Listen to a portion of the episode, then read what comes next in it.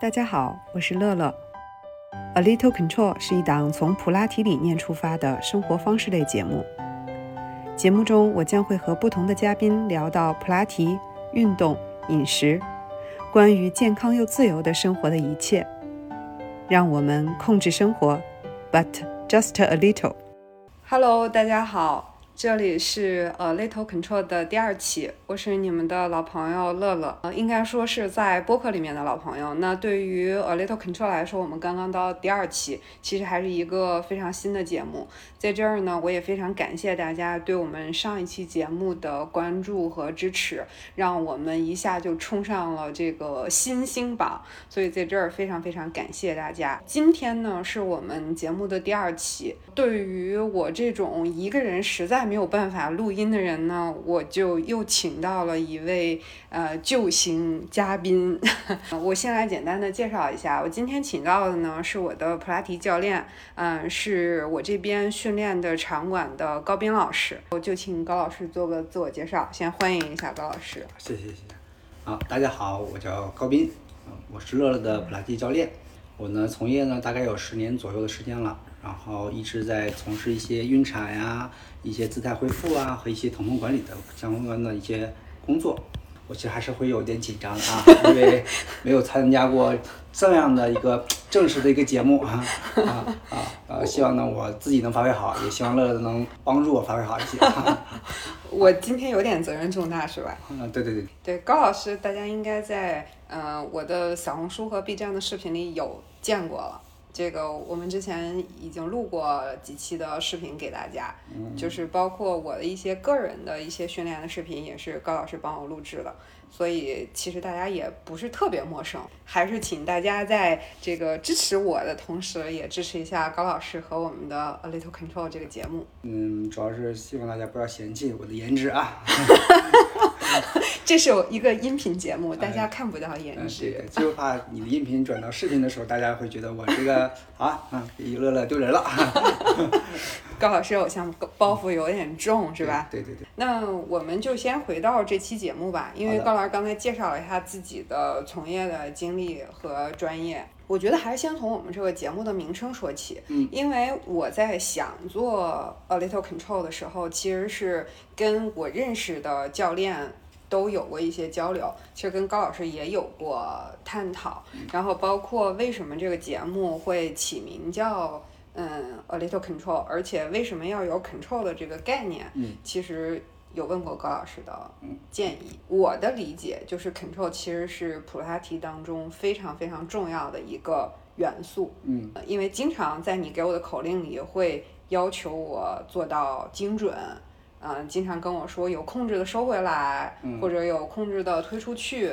嗯，这里面控制都是一个我经常听到的口令词汇。嗯，啊，所以当时其实有跟你讨论过，你也对这个名称是认可的。嗯，那就请高老师谈谈 control 到底在普拉提里是什么？你对我们这个节目的名字是怎么理解的？首先呢，从我这个角度来说呢，我觉得呃，控制，嗯，是普拉提的另一个名称，因为它本身又叫做控制学。那在控制过程中，很多人会误以为这种是一种非常苛刻的啊，或者是严谨的。这个嗯理解呢是其实是有一些怎么说，就是比较嗯符合某一类情况的。但是对于一个我们作为一个长时间比较训练的这个教练来说，我们会有经历很多这种特殊阶段。嗯，比如说，那我们会说什么是适度。什么是少量啊？什么是流畅？那这个过程中其实也是一种控制，但是它的控制是一种相对来说相对来说啊比较高级的一种控制感。那比如说我们在用力说发力的时候，很多人会把紧张和拼尽全力，那这个时候呢，呃，就会导致是你一种自然的状态。那这种就是一种失控的状态，但是呢，它可能就是过度的理解这个控制这部分了。嗯，那我们会从我们角度来说，那你是呃自然的。啊，好舒适的那这种的用力会，我们会感觉到它的控制感是更符合我们想要的，所以呃，我觉得你说的那个名称啊，a little 这个部分是特别的好，用的我也特别用的特别巧，但是一点点的控制加上一点自然的感觉，我觉得这种控制是嗯，与人来说是舒适的，是健康的，是友善的，是可以长期共存的啊，我觉得这个是比较好的，所以我觉得你的名字起的特别的符合普拉提里面的一些呃用法和用词。好了。感谢高老师高度评价。这个其实你刚才讲到的这个部分，我自己也是有体会的。嗯，呃，我记得第一节、第二节课的时候，你就一直跟我强调，不要让我过度控制。嗯啊，我记得当时你就每一次都会跟我指出这个信息。嗯，所以当时其实那个时候也是我在想《A Little Control》这个节目要怎么做的时候，嗯所以我觉得那时候其实也在课里面，我也感受到了说，你刚才讲说，如果我们拼尽全力的那种控制，嗯反而不是一种控制了，嗯啊、有点过度。我在那个时候其实也有点对这个事儿有点体会。尤其是我们在训练的时候，为什么有的时候我们会发现，呃，训练普拉提的时候会给人一种训练之后的一个轻松感和愉悦感，是源于你会发现所有的事情都刚好在你恰到好处的掌握当中，这个控制感，所以你会感觉之后是种释然感啊，重新获取能量，而不是好像这件事情我是强弩着上去的，啊，好像这个过程中我只有把自己完全的就是榨干了，我好像才能够得到真正的训练，而不是的，你会发现重新回到一个理性和舒适的和有秩序的一个身体状态，会让你觉得更舒服。对，所以高老师，我有没有进步？在这一段时间里，在控制的这个感受上，我有没有进步？哦，有的。我对高老师进行理论质问了，朋友们。比如说，在很多时候，我们在尤其是在训练的时候，我们都知道普拉提里面对核心的要求是非常的精准的。嗯。但是有的时候你会发现，如果你去在核心上面，如果你在所有的动作当中只一味的去追求核心的发力感或者一种受虐感，你会发现你的身体反倒会有一些很多的不适，比如说腰部的这种疼痛啊，颈部的这种不舒服啊，或者说你会感觉到你的收腹的时候，你只有上侧腹部拼命的用力，但是你下腹的位置永远都达不到那个想要的效果。其实有的时候就是一种单一的，是一种失控表现，就是你过度的去追求的时候，反倒身体会给你一种想要挣脱束缚，产生一种代偿的这种行为。对吧？但你会发现减少一部分力，而你的受力更均匀的时候，你的核心感受其实是很好的。然后它会有一种从里到外的那种即时感觉，然后你会感觉到身体的什么叫做连接感，就是你的所有的肌肉的组织刚好在一起工作的时候，并且有序的工作的时候，你会发现这个腹部反倒是用很少的力量就会获取很好的一种控制感，嗯对吧？然后你会发现肩颈开始是舒适了。嗯手臂和四肢的延伸感会做得更自如了。嗯然后你会发现，哎，以前用那么多的力，好像跟现在的力相比，嗯，并没有达到更好的效果。但是反倒是我现在减少一部分力，我得到全身这种整合配合了，我好像动作更更做的更舒展、更舒服了。所谓的肢体语言和内部结构，好像更有默契感了，对吧？啊，我记得我刚开始练普拉提的时候，然后当时第一个教练，嗯他就我们上了几次课，嗯然后他就有跟我说，他说乐乐，我觉得你是一个特别追求完美的人。嗯嗯嗯，当时他就这么跟我讲的。对对对他说，因为你其实，在每一件事情里面，就是每一个动作里面，嗯你都追求一种非常多的控制，非常好，想要达成这件事情。嗯然后，但他们没有把这个事儿说完，他就话到此。我其实是一个，嗯，一会儿我再来说我的变化吧。但我确实原来就是一个追求比较多的控制的人。嗯嗯嗯，你这个控制感可能是说我们可能理解上面有一些呃不同的理解方式，比如说有些人是我只控制自己，那有些人是我是控制所有的万物，对吧？嗯比如说可能我家里人今天做什么饭，啊哈，他今天穿什么衣服啊，我都想去参与参与，对对吧？这个是是其实往往就是一种过度的控制了。对对吧？对那如果我只是作为我自己的生活的一个有序，比如说我今天穿什么衣服，嗯我今天要背什么包包，嗯然后我今天吃什么，这都是你自己的决定自己的生活节奏，你会觉得很舒服。但是如果被别人去掌控你了，你会被别人去控制的时候，你会觉得你想去更多是摆脱和束缚。其实训练也是一样的，你的身体会告诉你一个答案。当你去极力去让他做一件事情，而不是他现在能力所能做到的，嗯，或者是你做了一件事情跟他本身的这个具备的一个功能是相反的，嗯。身体都会告诉你它不舒服，嗯。身体会给你一些情绪，所以即使你挥汗如雨了，即使你把自己的体能输出榨干了，但你会发现第二天身体告诉你，我不爽你，嗯。因为昨天你做了一些让我不爽你的事情，所以我让你不舒服，而且我会告诉你，你会生成一些嗯一些不稳定的激素，会它会哦。告诉你身体说，嗯，你会为什么第二天做完之后反倒会有一些情绪的更不稳定啦，怎么样的？这都是身体的对你的一些反馈，我们需要去正向理解，到底是什么是好的，什么是坏的。所以有的时候你也需要倾听自己的身体，感受自己这种控制是不是是你真的对身体是有帮助，对你自己有帮助的事情。嗯，高老师讲的这些已经是在普拉提当中的一些控制的这些嗯东西，嗯，但是可能会更贴近我们生活化一点的这个对对对方式。那高老师要不要跟我们介绍一下，就是从普拉提的这个角度，嗯，再讲一讲这个什么是普拉提里面的控制？嗯我们为什么要控制？因为刚才你也提到，呃，在原来我们这个节目，我也跟大家有过一个呃信息的输出，就是普拉提最开始是叫被被叫做控制术嘛。嗯，我觉得是不是可以再从普拉提的这些方面，高老师再跟我们分享一下？嗯嗯，刚开始去理解控制的时候呢，我们是要去跟大家去讲解我们身体的运动机理的。那这个部分的话，更多的是从我们的意识优先，就是我们先要去了解我们身体是如何去运作的。嗯，然后当你去，你会发现很多教练会给你描述，你为什么在吸气的时候啊，你的肋骨弯肋骨用干什么？当你手臂抬起的时候，他会给你一个描述，你的肩要然后产生一个什么样的滑转。嗯，那这个时候都是在就在你产生动作之前去告知你的，对不对？那你会发现在你脑海里形形成一个影像。嗯，和一个画面感。嗯，那这时候你大脑接受这部分的时候，你就知道了这件事情就不光是用力量能解决的事情。嗯，你必须要通过各个关节的配合。那这个配合就来源于你对某些地方有局部的一种秩序的控制感。比如说，在最开始我刚刚练习的时候，嗯最开始教练让我去做一个后倾的时候，嗯我可能找不到什么是后倾。对，你让我把尾巴收起来往后卷，我不知道什么叫嗯卷，就可能它那个时候我会觉得嗯。我大脑和我的身体是分开的，对的。我会觉得我的身体不受我的大脑控制。嗯，这么长时间我们没有去这么样去运用过身体，也不知道它该朝着什么样的方向，然后你也会没有一个准确的判断标准，所以这时候教练一旦告知你了怎么去操作，然后动用哪些肌肉和哪些我们的感知去操控它的同时，你会发现，哎，好像这个地方开始听话了，啊，这时候身体会给你一个反馈，嗯，然后它会告诉你稍许有一点愉悦感，为什么呢？因为你的身体和大脑产生连接的时候，你做到啊对，它会告诉你，哎，你做到了，哎，你会找啊反馈，这谁是这种感觉，是的。然，后你会慢慢学会了这种感觉之后，你会发现，哎，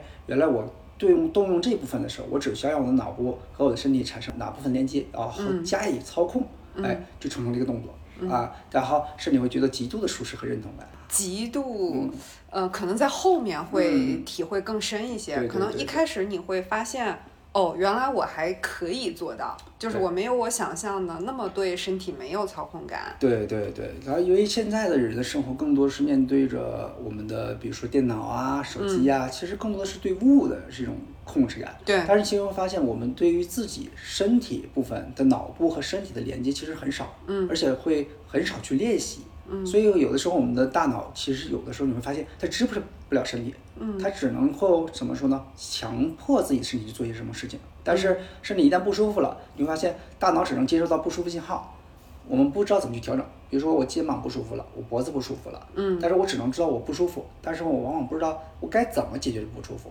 对，对吧？那这就是失控的一种表现嘛。嗯，但如果我长时间练习我的脑部的意识和我的身体产生连接，当我产生不舒服的同时，你会发现，好像我的教练告诉我我身体会成什么样子，然后他也告诉过我中立位是个什么样的样子，然后我从一个错误的姿势怎么回到中立位置，然后我身体应该做哪些，你的脑部一开始形成意识之后，你发现啊，我就可以操控它了。然后你的肩颈不舒服和腰部不舒服，通过一些特定的一些训练习惯，你会发现你通过自己就能改变了。嗯，这就是一种控制的一个过程，和最终形成一个身体记忆。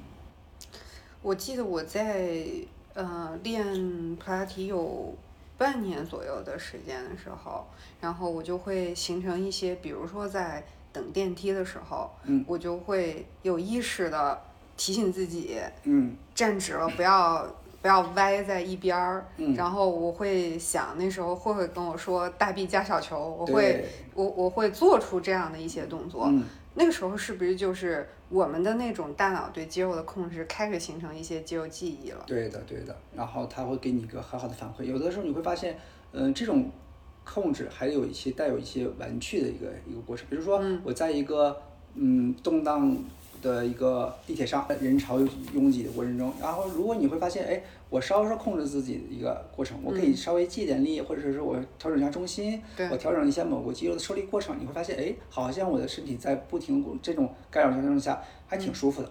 嗯，而比那种去朋友们刚好是偷看了我的小红 书，你知道吧？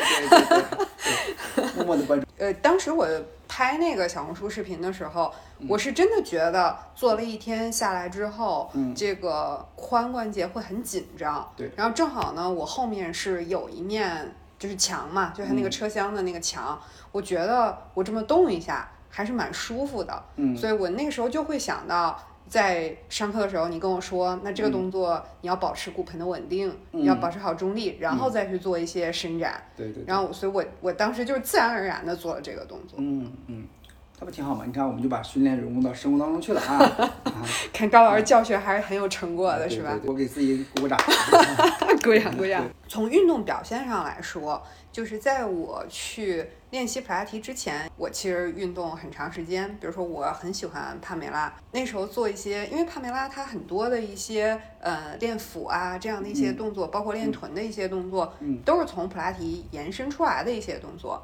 然后包括一些其他的 hit 的动作，我那时候会发现我做不到。嗯。但是在我练普拉提一差不多快一年的时间之后，嗯，其实没有这么久，可能半年的时候，我就会发现。原来做的很就是做不到的很多动作，我开始逐步能做到了。嗯嗯。然后我没有那个吃力感，就以前感觉用了很多的力，呃，比如说有一些侧腹的一些动作，我真的是做不到。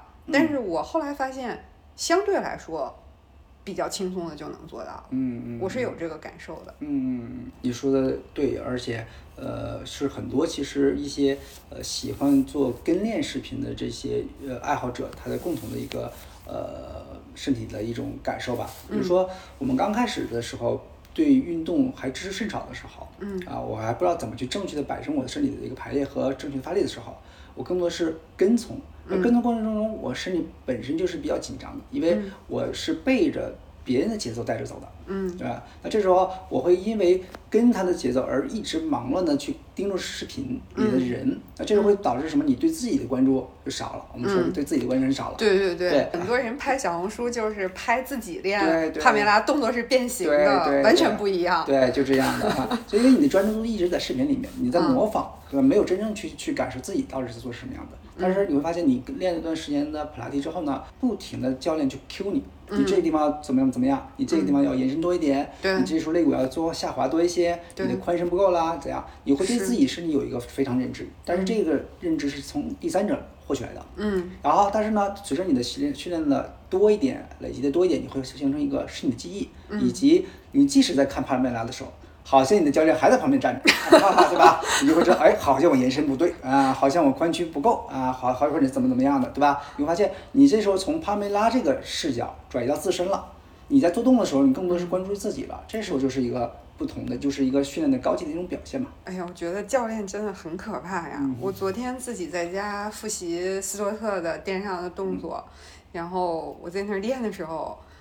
我突然间感觉高老师仿佛 在旁边特别可怕，我就在想，我好像弓背了，然后不应该弓背，就有种教练好像突然间出现的感觉。就是你到了那个动作的时候，我昨天在练猫背伸展，我四肢趴下之后，我突然间想到，哎，不对，我弓背了。这时候高老师要 Q 我了，对对对对，就会有这种感觉。就你练普拉提时间长了，我觉得自己会有一点这种意识去控制它了。嗯嗯，这是特别好的。就是我们的其实训练的意义，就是从训练里面怎么去融入到生活当中去。嗯。呃，很像你说的是生活当中一些身体的这个状态啊，你会想到教练怎么说。其实还有很多，比如说一些产后的妈妈们。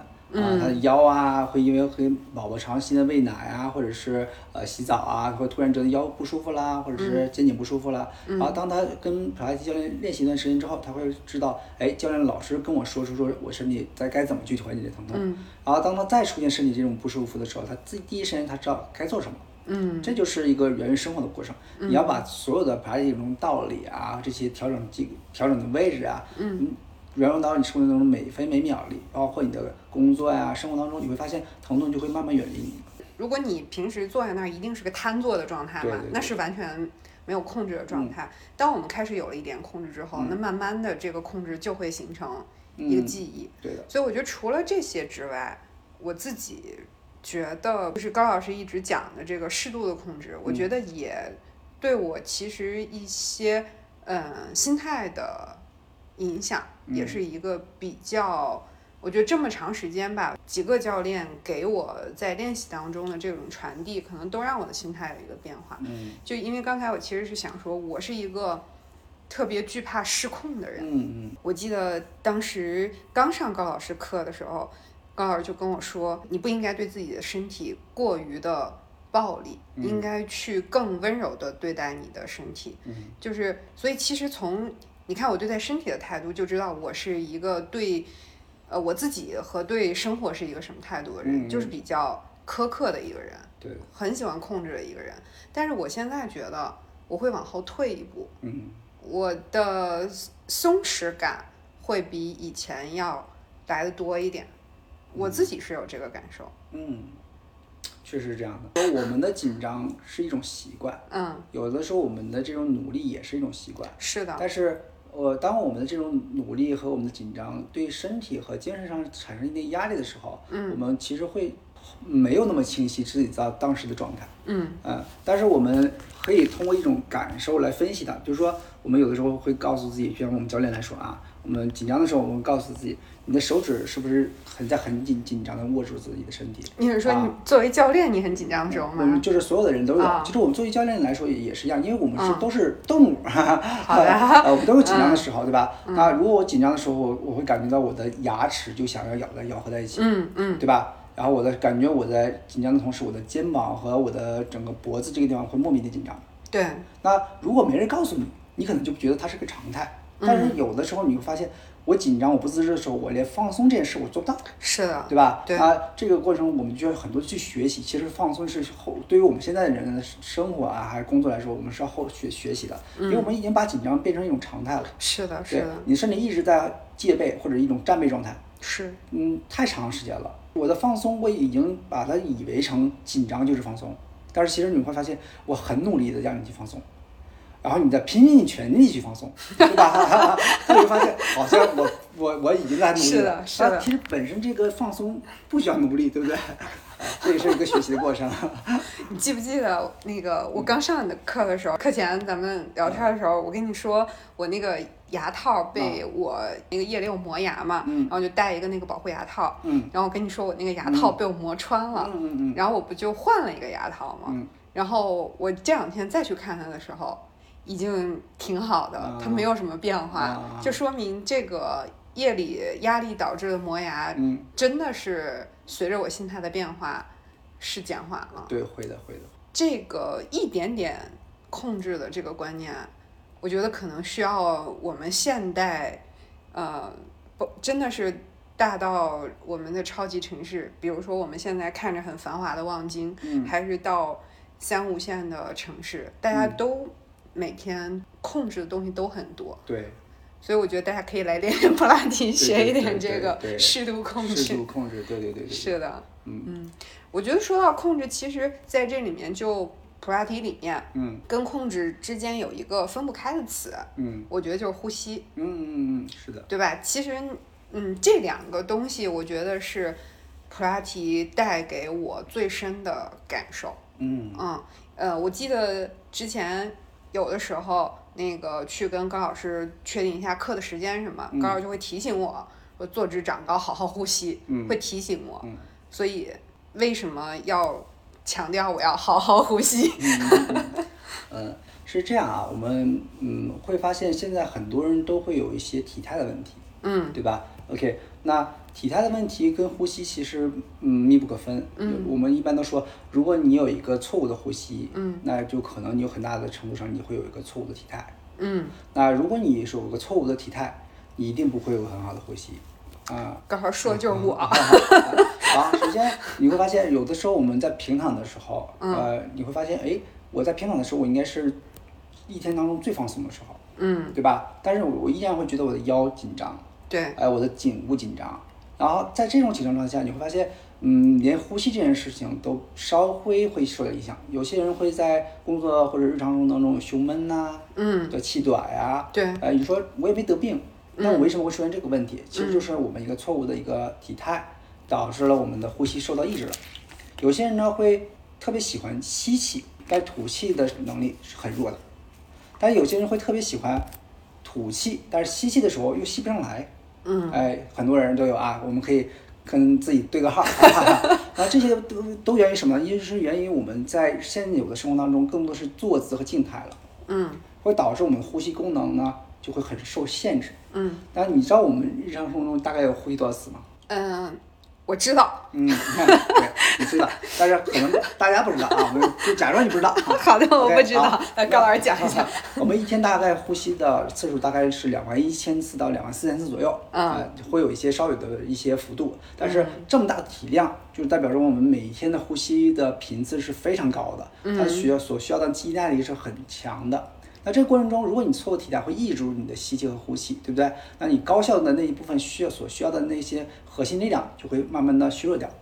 而此时这时候，那他不干活了，就一定有人去代偿干活。嗯，比如说你的斜方肌，啊，对吧？比如说我们前面的胸锁乳突肌啊，还有什么呢？还有我们其他的一些大的这种肩颈啊，或者是腰部的这种大肌肉群体，它会失去它们原有的稳定能力，嗯，帮忙去干活了。嗯，那这时候你会发现好累啊，对吧？是的。啊，然后吸气的时候，我觉得哇胸好闷，因为你的膈肌打不开了啊，你的肋骨打不开了。然后吐气的时候呢，我肚子上面的核心力量又不给予支撑，我吐气的时候吐不干净，所以你会感觉到吸上吸不上来，吐不出去。然后人躺下的过程中呢，又没有办法去让那些代偿的一些肌肉松弛下来，嗯，所以你好像感觉到我睡一觉好像没什么作用，嗯，我该紧张的地方起来还是紧张，我腰不舒服的地方还是不舒服，有的时候可能睡觉的时候更不舒服了。对呃这都源于这些事情。嗯，所以我们为什么很多次谈到这呼吸？因为它确实会影响你的体态啊、它会影响你的排列。那我们需要让这些该工作的膈肌啊，该能打开的肋骨有弹性啊，让我们的腹横肌能更多的作用啊啊，这时候让我们的回身体回归到一个自然的一个位置上，让它自己去做功，让其他代偿地方得到休息。那你会发现啊，原来是轻松的。嗯前面刚才这一大段非常专业的输出之后，我们先等会儿再进入更专业的部分。嗯因为呢，高老师讲了这么多，我就想到了一件事情。高老师除了之前跟我拍了小红书的视频之外，最近也 solo 出道了。哎，对对对，啊啊，是的，是的，是的，是的。然后这个最近也在小红书开始做一些这个普拉提的知识分享，嗯然后可能以后我们也会一起再发一些视频，对吧？嗯所以这个请大家关注一下高老师的小红书账号，在这里帮我的教练做一个宣传。哎，谢谢谢谢。然后我也努力的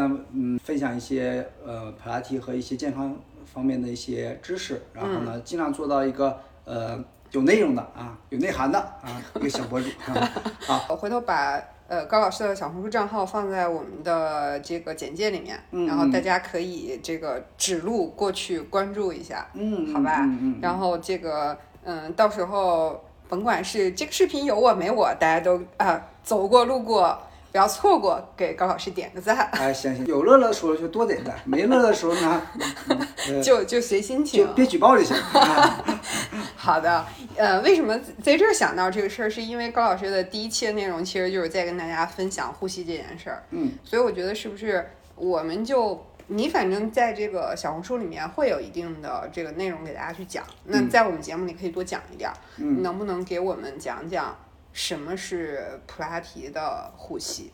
嗯虽然我也刚刚上过课，但是我觉得你讲比较专业。OK OK 好，是这样的，就是我们普拉提是一种训练的方式，嗯，呃，它会有一个训练方式的一种特有的呼吸，不是说这个呼吸是一个正常的呼吸，它是一个训练所需求的呼吸。嗯，在这个过程中呢，我们会启动很多肋骨笼打开的过程。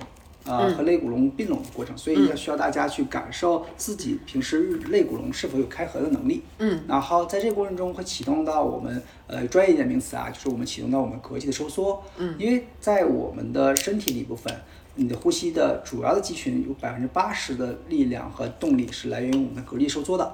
但是往往因为我们身体的静态而导致这个膈肌的功效会大的降低。所以呼吸变得呃平短急促。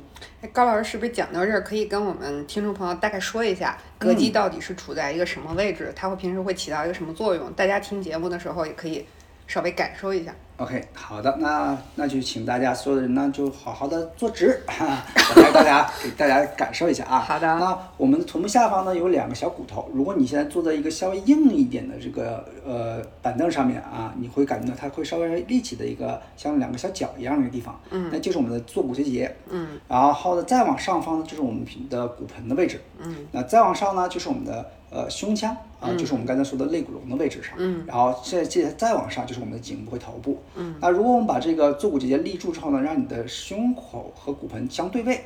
头自然的向上延伸，然后不会让你产生太多扬下巴这个动作啊，稍微收一点点下巴也可以的。好，朋友们，我刚上完课，感觉又被训练了。对对对对，沉浸式沉浸式啊。然后接下来呢，我们可以把我们的双手呃放在我们的肋骨的两端，然后刚好在胸腔和腹腔结合的位置上。嗯，哎，那这个地方呢，就是我们的膈肌啊、的存在，它分离我们的胸腔和腹腔。呃呃，跟大家说一下，其实你的胸腔和腹腔其实是完全隔离的，它们之间并不会，就是你的脏器并不是完全在一起的嗯啊。OK。那我们在吸气的时候，你可以感受一下，我们不做任何的嗯太大的一个发力感觉，嗯，轻轻的吸气，你慢慢感受你的肋骨能不能把你的双手向两侧均匀的推开。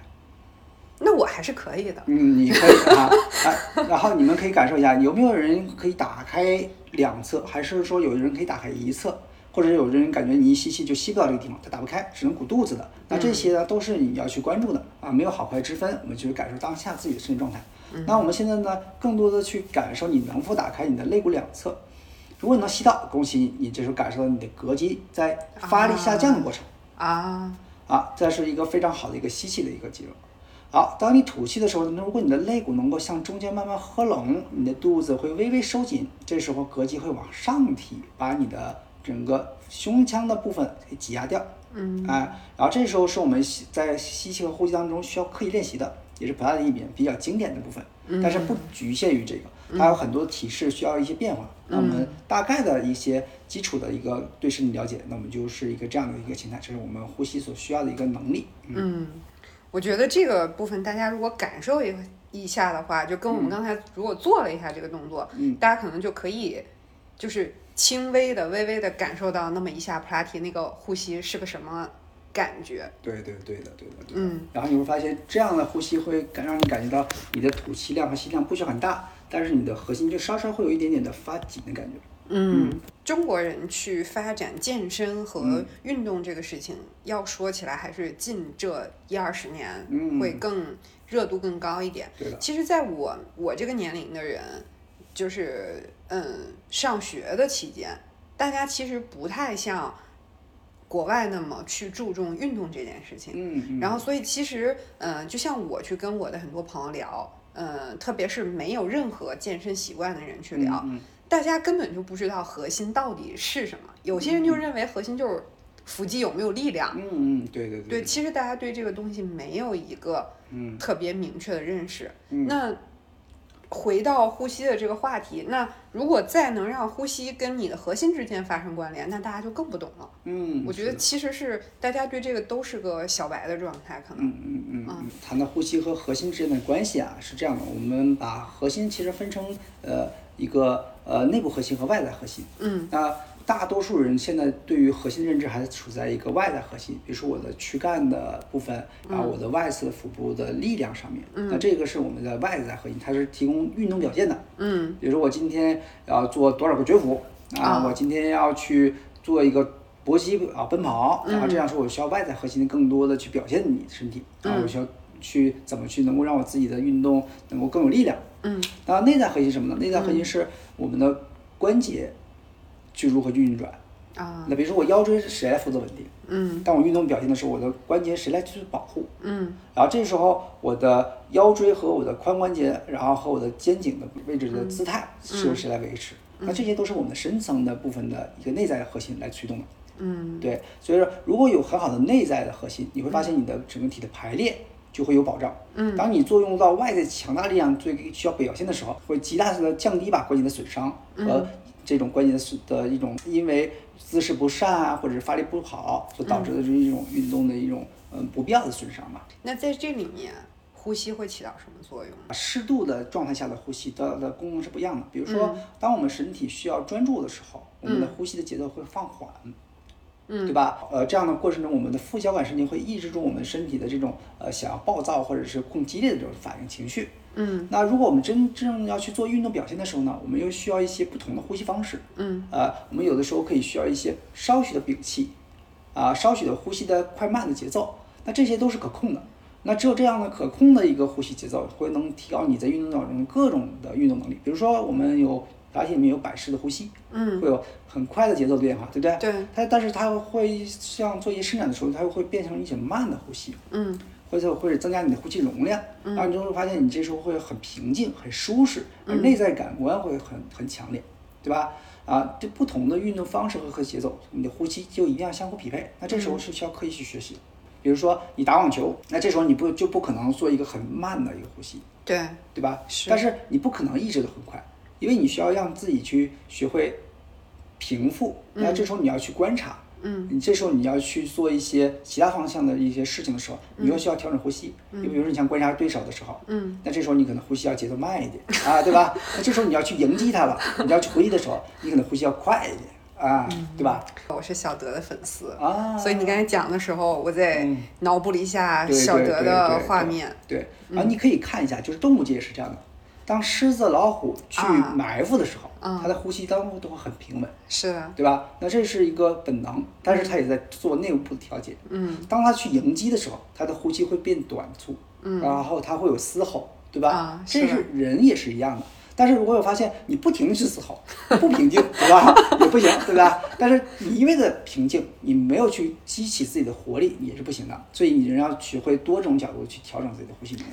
哎，你说到这个的时候，我就在想，比如说像我们，嗯，有一些场合，比如说我要上台做一个 presentation，嗯，然后但是在上台之前的时候，嗯。可能在很长的时间里，嗯我可嗯能有十五分钟的时间，嗯，都会是一个非常紧张的状态。对，其实那个也是在这种那时候的呼吸，可能就，嗯、你要说急促，可能也不是特别急促，嗯嗯。但是肯定没有那么的均匀绵长。对，就跟你在那儿去看一个电影享受的时候肯定是不一样的。所以这个是不是就跟你刚才讲的这个嗯是类似的？它其实是在调动你的一个兴奋的，对通过呼吸在调动一个兴奋度。对对对，而且比如说你呃有一个急事儿，嗯刚刚办完，嗯然后来到场馆了，然后换了身衣服，嗯立刻要让你去训练。其实你没有从刚才那个场域里面出来之后立刻断掉，嗯然后这时候你可能还带着那个情绪和那个状态，那这时候你会发现教练不会让你做动作，嗯因为你没有办法沉浸下来和专注于自己。那这时候更多的是让你去做几个呼吸，嗯然后你从那个身体状态和情绪当中割裂开。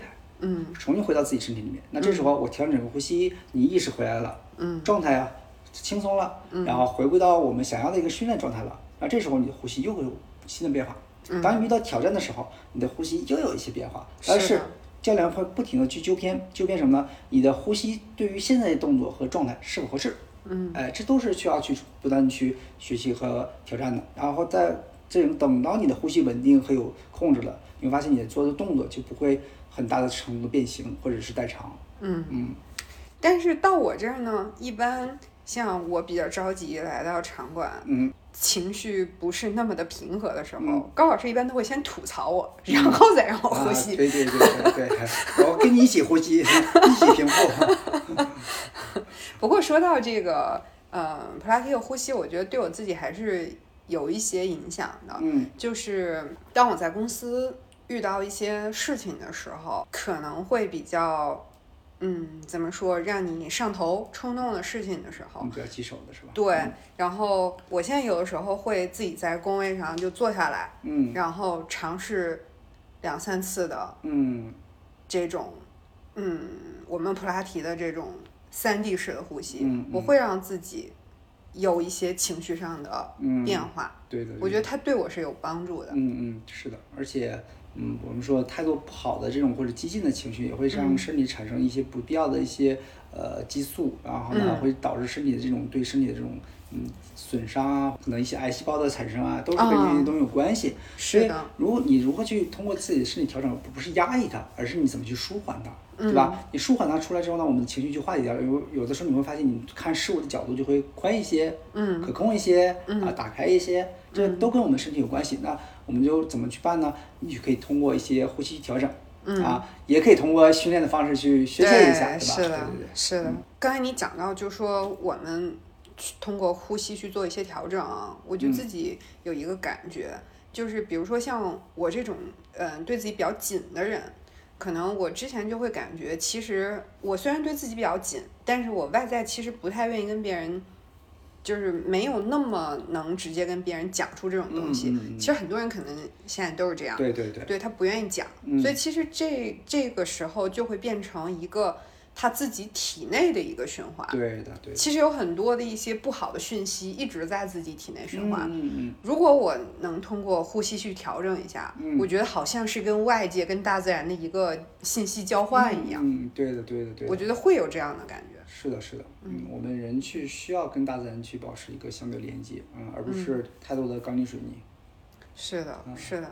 哎，我以为高老师又要 Q 我跑步了，啊，嗯，会的，会的。因为那个我们现在这个，呃，我在训练这个场馆，然后也会带大家做一些活动嘛。现在有一个那个夏日跑步的活动，目的就是亲近大自然啊，因为你想，北京的这种能够做户外的月份就这么多啊，要不然空气一旦变差了，其实就没有办法再做户外了。啊是其实我们更多是想利用这个时间跟大家做一些户外的接触，嗯然后也可能从跑步引向普拉提的部分。嗯，挺好，挺好。最近不是刚学完斯多特的电上基础嘛？嗯嗯然后我记得我们在第一天讲的全部是理论，然后第一个讲的就是呼吸原则嘛。对，然后讲呼吸的时候，嗯、我们的老师还说，就是我希望大家去跟你的客户介绍普拉提的时候，千万不要用很短的时间就把呼吸略过了。嗯嗯我希望你们能够多去向你的客户，多去向，因为呃，斯洛特他也会。非常欢迎你去教授你的朋友和家人。他也说，就是我会非常建议你们多向你的朋友和家人去讲解呼吸这件事情的重要。嗯嗯然后我们今天其实又聊到了控制的部分，嗯就是这种适度的控制的部分。其实我觉得是我们聊到了普拉提当中，我自己觉得真正能够影响到自己最核心的两个部分。嗯嗯嗯，对的对的。随着时代的变化吧，因为现在的人的这个专注啊也好啊，环境也好啊，和对于自身的这种影这种呃不健康也好啊，在不断的加深。嗯，但是他们没有办法一下子找到一个合适的途径和方式去解答自己的身体这种状态。嗯，那其实我们普拉提部分呢，就是一个很好的一个介入。啊，呼吸就是一个很好的入门。嗯，啊，从呼吸里我们就知道当下自己身体的状态。它并不是说呼吸一定要练成什么样子，我们只是通过呼吸了解自己。嗯，你是否能打开你自己的身体的状态？你是否能控制气流的走向？在吸气的过程中，你真正能做到吸气到我们想去的地方吗？还是说你会吸气到上头？我就经常啊做不到。对对吧？然后我们有的时候我们在说呼吸的时候，就说鼻吸口呼的时候，你会发现大家的面部表情会更多的去用力，比如说一吸气，就鼻子会会稍头也往上扬，所以他用了很多这种过度的这种方式来做吸气，其实他没有真正去理解我们想要吸气的的目的是什么，是更多的是产生我们内在核心的变化，而不是说我们的鼻腔啊、嘴巴啊去过度的去用力，所以这些都是需要去。呃，人为的去干预的，去去引导的，去找到一个正确的一个吸和呼的方式，而不是简单的就鼻子和嘴巴那么简单。嗯，他需要的是看一下你到底做没做到，他有个评判的标准的。我觉得其实我们今天聊了这么多嗯属于普拉提，嗯，我自己非常喜欢的部分。嗯，我觉得到，因为我刚才看了一下时间，我们今天其实输出内容还挺多的了，嗯所以我觉得差不多聊到这个时间，是不是这个？嗯，高老师可以，因为现在听我们节目的人，就是高老师虽然是第一次参与播客这个节目，啊，对对对，但是上次高老师跟我讲，他听我们第一期《A Little Control》的时候，他好像是你是在坐车是吧？当时对，所以其实可能现在我们的朋友听播客是很多不同的时间，嗯。也有可能是一个比较长线的时间，也有可能是一小段的碎片时间，嗯。有可能你现在是在通勤的地铁上、嗯。公交上，嗯。也有可能你现在是下了班特别疲倦，在回家的一个路上，嗯。可能戴着耳机靠在地铁的车厢里，嗯。那也有可能你现在就是在开着车堵在大街小巷里面，可能心情有点烦躁，嗯也有可能你现在是。正吃好了饭，然后一个人瘫在沙发上，是一个特别 enjoy 的时间来听我们节目。我觉得，嗯，不管是哪种场景，是不是可以请高老师带我们一块儿做几次呼吸这件事情？好的好的，我因为他不分场合，你你只要想做就可以做。嗯嗯嗯我觉得我们是不是可以一起感受一下这件事情？可以的，嗯，那就请大家找到一个相对来说，嗯，相对比较安静的一个地方吧，然后是一个安全的地方啊。开车的同学就尽量不要去坐了啊。然后我们坐在一个我们像刚才说的，说坐在一个相对来说有一定支撑感的一个上面啊，不要坐在沙发上。然后必须坐着吗？站着也可以你。站着也可以，好的啊坐着的话更舒服一点。那我们像刚才一样，把你的双手呢放在你自己的肋骨的两侧。嗯那 OK，好的。然后接下来呢，我想让大家闭上眼睛去感受身体，嗯忘掉外界所有的一个存在，只孤立的去感受自己当下的状态，无论你是站着还是坐着。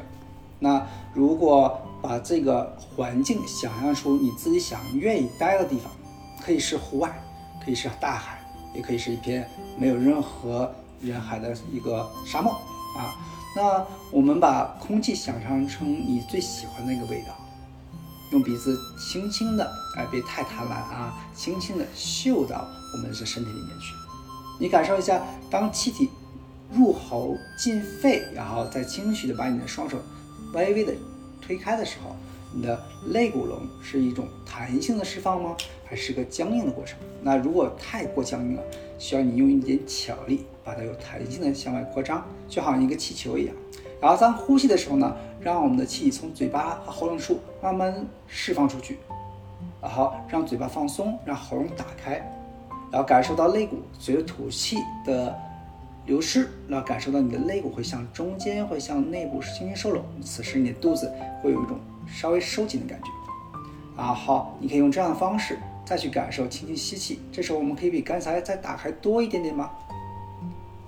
啊吐气的时候呢，还是像刚才一样，不要着急用力，想等气体慢慢慢慢慢慢自然而然的吐到最后的时候，你会发现它会一点点自己去收拢，不是去压迫，只是感受它。